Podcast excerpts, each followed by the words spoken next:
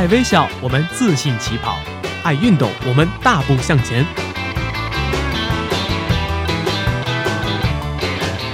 在这里，我们为梦想一起拼搏；在这里，我们为生活增添激情；在这里，我们用电波诠释体育，解说最实用的竞技技巧，报道最火热的体育赛事。每周精彩体坛盛况，我们与您一同分享。周三晚间，我们相约体育天地。我们相约体育天地。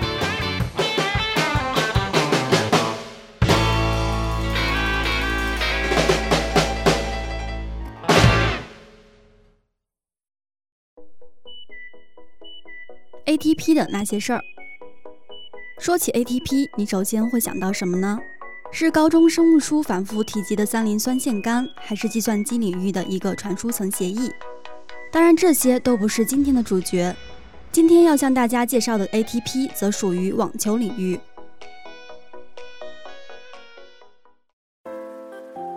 在网球的世界里，ATP 其实是职业网球联合会的英文缩写。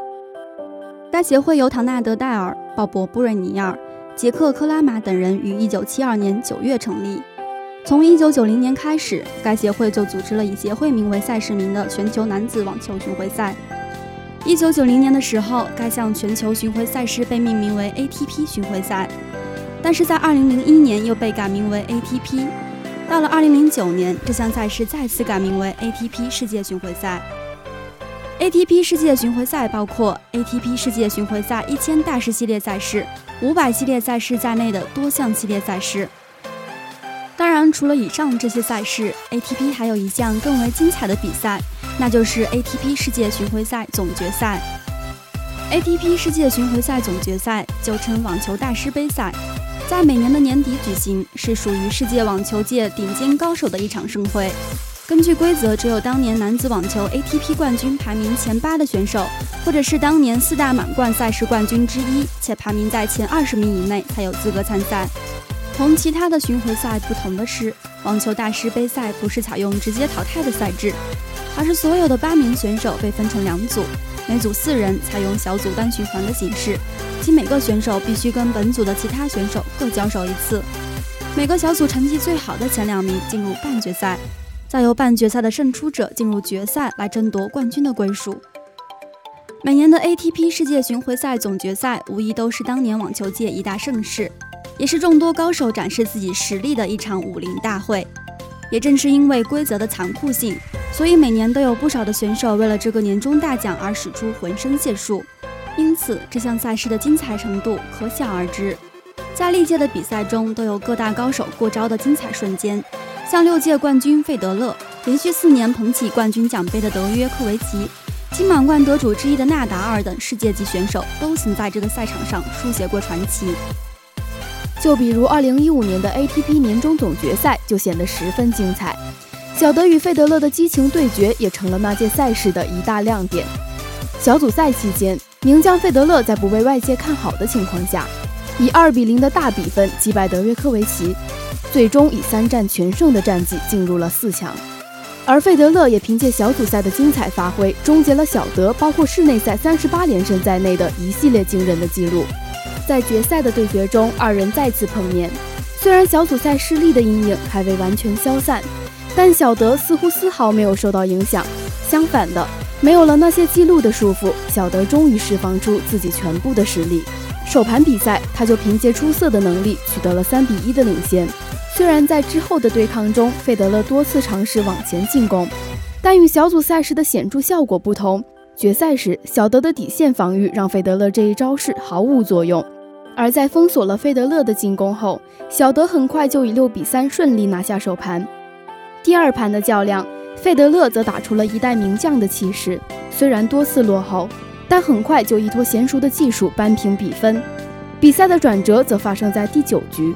小德在发球局实力爆棚，凭借绝妙的发球打出了 love game，以五比四再次拉开差距，并又拿下关键的最后一局，以六比四再拿下一盘，总比分二比零战胜了费德勒。一五年那场年终赛后，小德拿到了职业生涯的第五个年终总决赛单打冠军，并连续四年捧起冠军奖杯，这样的表现堪称传奇。再看2016年的年终赛，与2015年的顶尖阵容略有不同。今年的赛场上少了两位传奇的身影，网球名将费德勒和纳达尔同时缺席，这也是2001年以来两位天王第一次同时缺席这一项赛事。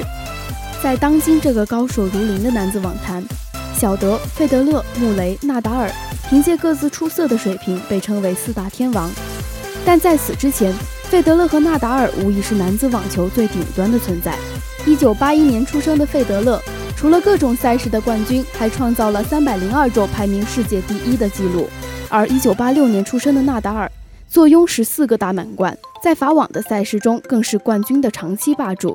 红土之王名副其实，而他们之间的较量，他们之间的高低，也缔造了一个无与伦比的费纳时代。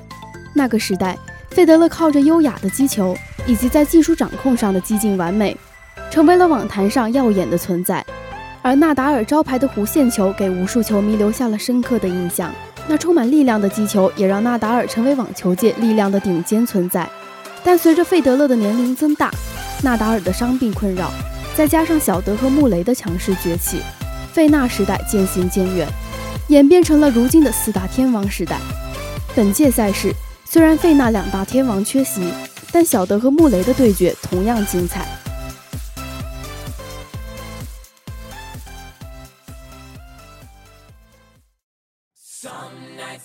在伦敦的 O2 体育馆，十七日结束了第一小组的全部争夺。小德击败替补出场的比利时选手得分，最终以三战全胜的战绩进入四强。又在二十日的较量中直落两盘，轻松击败日本一哥锦织圭。本次比赛后，小德也取得对锦织圭的十连胜，历史上连续五年进入总决赛的冠军争夺战。而与小德的轻松取胜不同，穆雷的冠军争夺之路则显得坎坷不少。虽然在小组赛中，穆雷同样是以三战全胜的战绩出现。但在半决赛的对决中，前两局他和拉奥尼奇战平，决胜盘他一度浪费三个赛点。但在鏖战二百一十八分钟后，穆雷艰难地完成了逆转，晋级决赛。而这也是穆雷职业生涯首次进入总决赛争冠战。而在北京时间二十一日凌晨，双方迎来了冠军的争夺战。这次比赛是双方职业生涯第三十五次交锋。从结果上看，德约科维奇明显处于上风。更有数据显示，在双方过去十五次的交手中，小德豪取其中的十三场胜利。但势头正盛的穆雷也在之前的比赛中取得了二十三连胜的个人生涯最好战绩，又有着主场作战的有利条件，因此这场比赛的精彩程度不亚于任何一个大满贯的争夺。首局比赛一开始，穆雷状态不佳，开门就送出失误，但好在及时调整了状态，赢得了首局比赛。另一边，小德虽然落后一局，但依靠强势的发球打出了 love game，扳平了比分。随后赛事持续焦灼，双方战成三比二。带着一分的优势，穆雷在第六局的比赛率先爆发，但小德也不甘示弱，接连破发保发紧追比分。局间休息前，双方战成四比三。休息之后，穆雷利用大角度的正手反斜线进攻，再拿下一局。尽管小德随后展开反攻，却依旧没能阻止穆雷的进攻，最后三比六丢了首盘的比赛。第二盘，德约科维奇在化解了对手三个破发点后，却错失了局点，被穆雷抓住机会，而穆雷随后又爆发第二局，以二比零领先。但小德立马止住颓势，开始加强反击的力度，成功追回一局。但穆雷的状态却没有受到影响，他牢牢抓住小德的失误，将优势扩大到四比一。处在危险边缘的小德终于开始爆发，利用底线的猛烈攻势，连破带保，再拿下两局。最后时刻，穆雷则是顶住了压力，与小德先后爆发，双方战成五比四。穆雷在自己的发球局依旧发挥出色，最终爆发后以六比四取胜，以大比分二比零战胜卫冕冠军德约科维奇，取得了自己职业生涯第一个 ATP 年终总决赛冠军。本次年终赛，穆雷笑到了最后，但抛去胜负的层面，小德等人的表现同样值得喝彩，也期待下一届赛事他们更出色的发挥。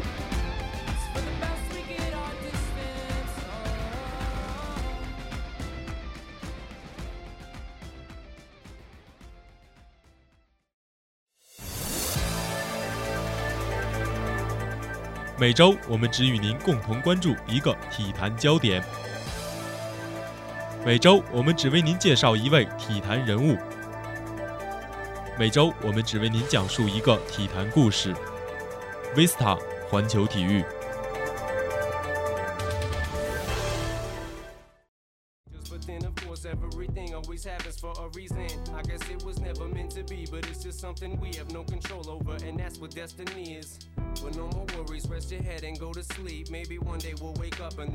斯台普斯，这里见证了紫金王朝的兴衰，也看到了 SKT 战队第三次走到了世界之巅。但我们同样不能忘记，这里是洛杉矶快船队的主场。快船媒体日，在球队的训练馆里，保罗、格里芬、小乔丹都聚集在舞台的中央。他们拿起麦克风，回答每一个基本问题：关于核心，关于将来，关于季后赛那折磨不休、过不去的坎。最后一点已经成为快船绕不开的主题。不管他们打得多努力，球队一直无法闯过季后赛第二轮。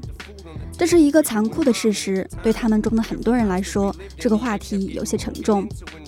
可要说谁的挫败感更多一点的话，那可能就是保罗了。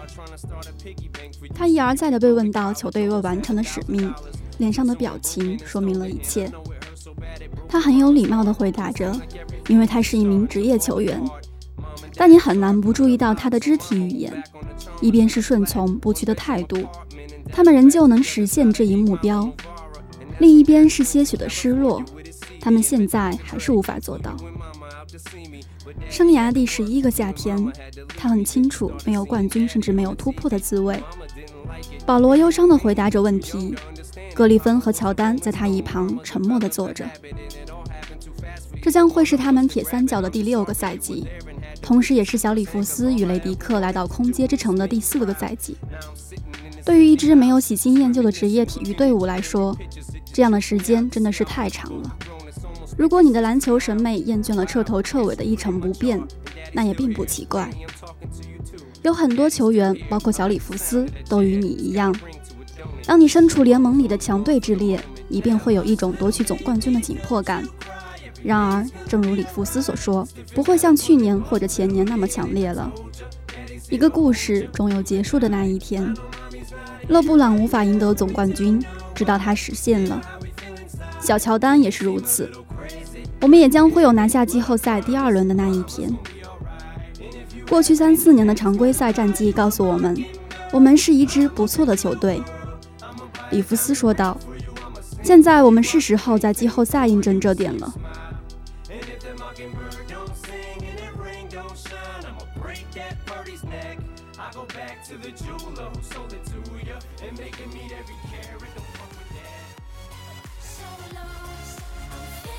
最后一句话看似简单，实则有些沉重。它概括了你需要从这支快船了解的所有：过去、现在和将来。和其他人一样，他们都深知这点。几天后，加州大学欧文分校的一次训练课结束后，雷迪克承认某种流言正在散布：如果他们提前结束合同选项，他和保罗。格里芬将在明年的休赛期成为一名自由球员。熟悉的情节，如今更可能会以一个不那么美满的结局而告终。你应该明白他们对话的意义所在。今年对于快船来说是成败攸关的一年，对于里弗斯是赢下另一个总冠军，还是再次扫兴的回家？他们的核心聚集在一起，走向伟大，亦或是四分五裂。这是他们突破二轮的最后机会，又是属于快船的一个新赛季。近五年里，在季后赛挑落快船的球队分别是火箭、雷霆、灰熊和马刺。上赛季末，保罗和格里芬都在相同季后赛场次里受伤，使得球队面对开拓者吞下苦果。每年季后赛的煎熬演变成了酷刑。上赛季格里芬的第二次受伤发生在球场上，而不是在多伦多的一家餐厅外，这也算是小小的慰藉了。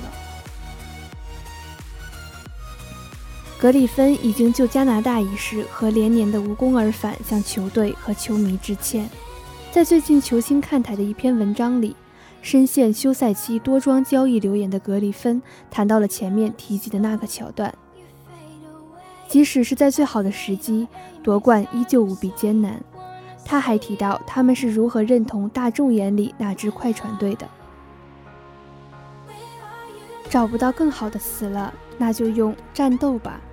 格里芬写道：“让我们在球场尽情挥洒。”休赛期快要进入季前赛之时，也就是训练营开始前不久，保罗出现在雷迪克的播客中。虽然快船不想在公众与媒体前提起这个老旧的话题，他们彼此之间的讨论却从未停止。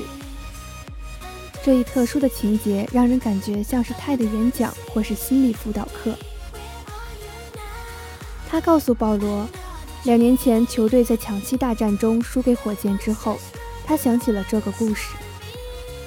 他回忆起伤心欲绝的保罗，干坐在更衣室里，大声地控诉自己无法相信，又要经历所有额外的体能训练与投篮练习，科学饮食，刻苦训练。只为在赢得一个季后赛席位，这点显而易见。成功需要花费巨大的努力，持续专注。你知道我在说什么吗？雷迪克问道。是的，我很清楚。保罗回答。又是一年扬帆起航时。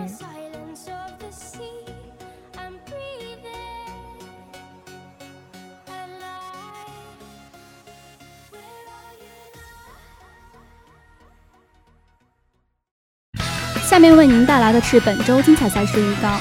十二月八日，NBA 常规赛继续进行。北京时间早上九点，尼克斯主场将对阵骑士；而在十一点三十分，快船也将展开与勇士的对决。